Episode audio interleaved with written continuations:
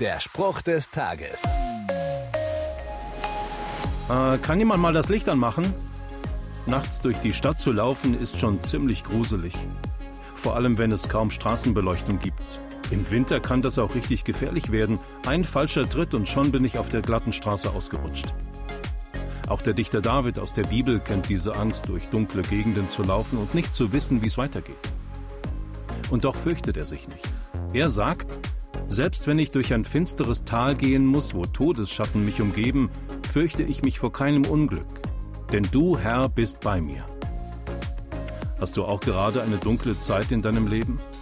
Dann darfst du darauf vertrauen, dass Gott bei dir ist und mit dir die dunkle Straße entlangläuft.